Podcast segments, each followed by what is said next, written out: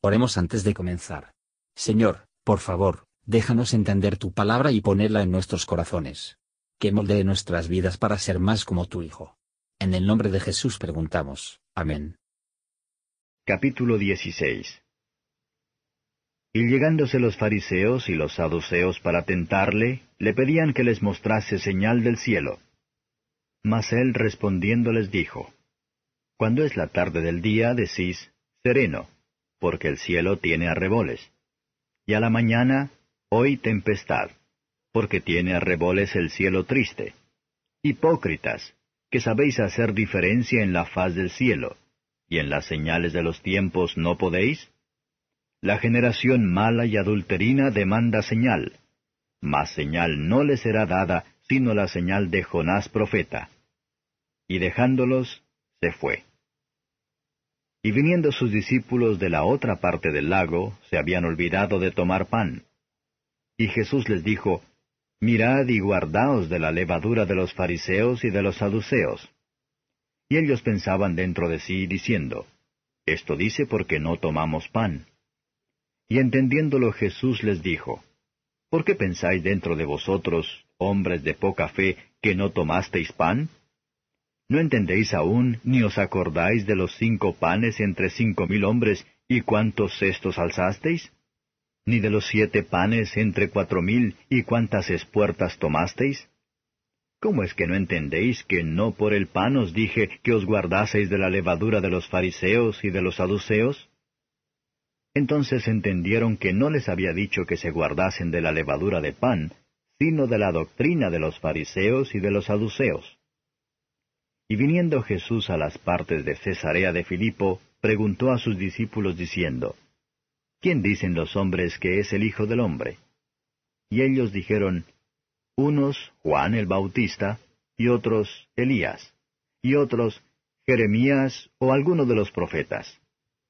Él les dice, ¿y vosotros, quién decís que soy? Y respondiendo Simón Pedro dijo, Tú eres el Cristo, el Hijo del Dios viviente. Entonces respondiendo Jesús le dijo, Bienaventurado eres, Simón, hijo de Jonás, porque no te lo reveló carne ni sangre, mas mi Padre que está en los cielos. Mas yo también te digo que tú eres Pedro, y sobre esta piedra edificaré mi iglesia, y las puertas del infierno no prevalecerán contra ella, y a ti daré las llaves del reino de los cielos y todo lo que ligares en la tierra será ligado en los cielos, y todo lo que desatares en la tierra será desatado en los cielos. Entonces mandó a sus discípulos que a nadie dijesen que él era Jesús el Cristo. Desde aquel tiempo comenzó Jesús a declarar a sus discípulos que le convenía ir a Jerusalén y padecer mucho de los ancianos y de los príncipes de los sacerdotes y de los escribas, y ser muerto y resucitar al tercer día. Y Pedro, tomándolo aparte, comenzó a reprenderle diciendo, Señor, ten compasión de ti, en ninguna manera esto te acontezca.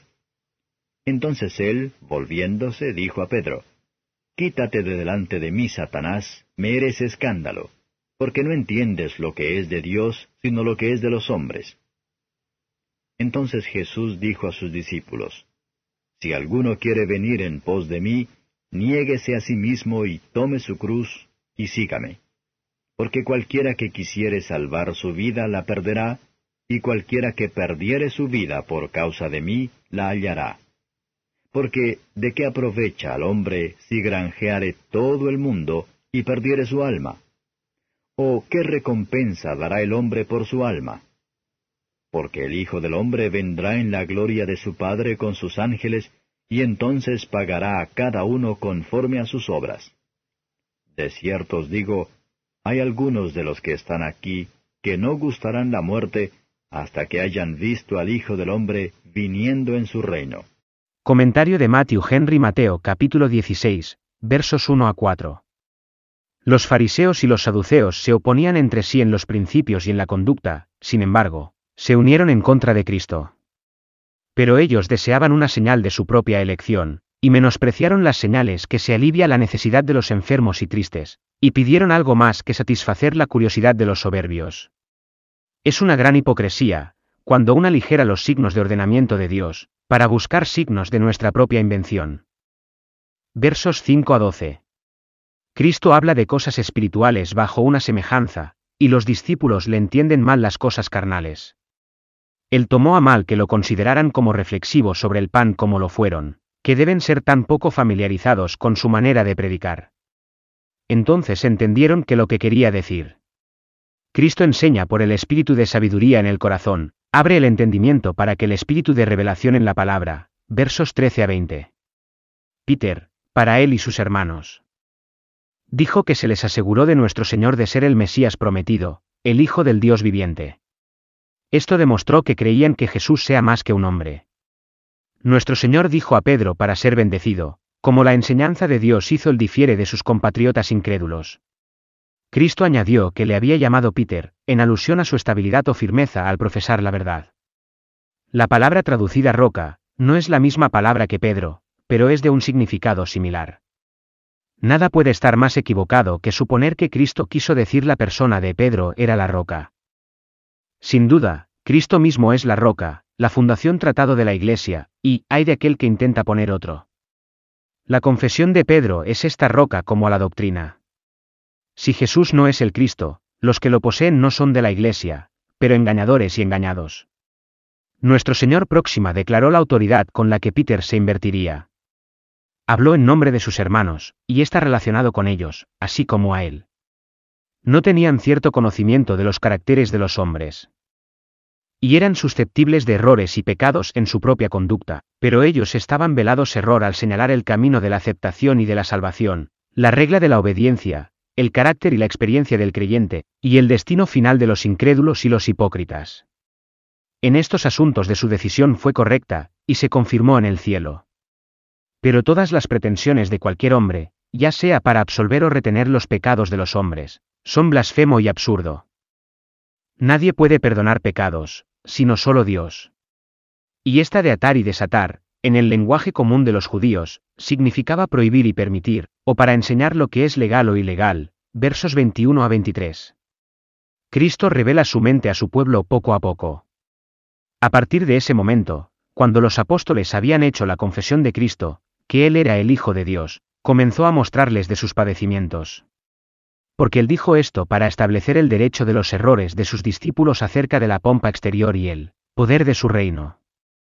Los que siguen a Cristo, no hay que esperar grandes o altas cosas en este mundo. Pedro tendría Cristo a temer sufrir tanto como lo hizo, pero nos equivocamos, si medimos el amor y la paciencia por nuestra propia de Cristo. No leemos de cualquier cosa dicho o hecho por alguno de sus discípulos, en cualquier momento, de que Cristo se resintió tanto como esto. El que nos lleva de lo que es bueno, y que hacen temer hacer demasiadas cosas para Dios, habla el lenguaje de Satanás. Lo que parece ser una tentación a pecar. Debe ser resistida con aborrecimiento, y no ser parlamentado con. Los que disminuya el sufrimiento de Cristo, saborear más de las cosas de los hombres que de las cosas de Dios. Versos 24 a 28. Un verdadero discípulo de Cristo es aquel que le siguen en el deber, y le seguirán a la gloria. Él es el que camina en la misma forma en que Cristo entró, está dirigido por su espíritu, y peldaños en sus pasos, por donde quiera que va. Niéguese a sí mismo. Si la abnegación sea una lección dura, no es más que lo que aprendió nuestro Maestro y practica, para redimirnos, y para enseñarnos. Que tome su cruz. La cruz está aquí puesto para cada problema que nos acontece. Tenemos la tendencia a pensar que podríamos tener de otra cruzan mejor que la nuestra, pero eso es lo mejor que nos está equipado, y debemos hacer lo mejor de ella. No debemos por nuestra tirón temeridad y locura cruza hacia abajo sobre nuestra propia cabeza, pero hay que tomarlas cuando están en nuestro camino. El que quiera tener el nombre y crédito de un discípulo, que lo siguen a Cristo en el trabajo y el deber de un discípulo. Si todas las cosas del mundo no valen nada si se compara con la vida del cuerpo, la forma forzosa el mismo argumento con respecto al alma y su estado de felicidad o miseria sin fin.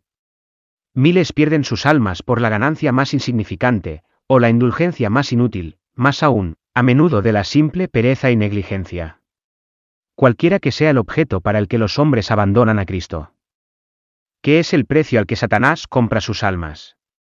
Sin embargo, un alma vale más que todo el mundo. Este es el juicio de Cristo sobre la materia. Él sabía que el precio de las almas, para que los redimió, ni el subestimar el mundo, porque Él lo hizo. El transgresor moribundo no puede comprar un respiro de una hora para buscar la misericordia de su alma que perece. Veamos entonces aprendemos a valorar acertadamente nuestras almas, y Cristo como el único salvador de ellos. Gracias por escuchar y si te gustó esto, suscríbete y considera darle me gusta a mi página de Facebook y únete a mi grupo Jesús Answers.